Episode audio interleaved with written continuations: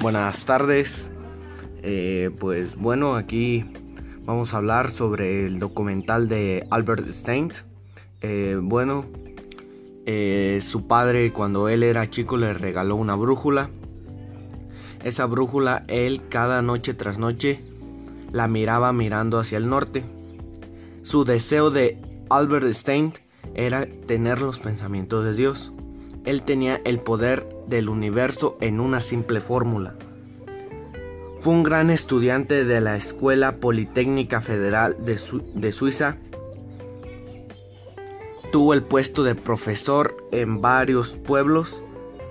Em, lamentablemente su papá fallece sabiendo que o en el pensamiento de que eh, no le veía un futuro a su hijo. Y bueno, pues en la conclusión de este documental, excelente documental, eh, es que echándole ganas a la vida puedes lograr lo que tú desees, aunque vas a tener varios tropiezos, pero pues como decía él, cuando te caes hay que levantarte más fuerte y en todo ser más fuerte para no volver a caer en los mismos errores.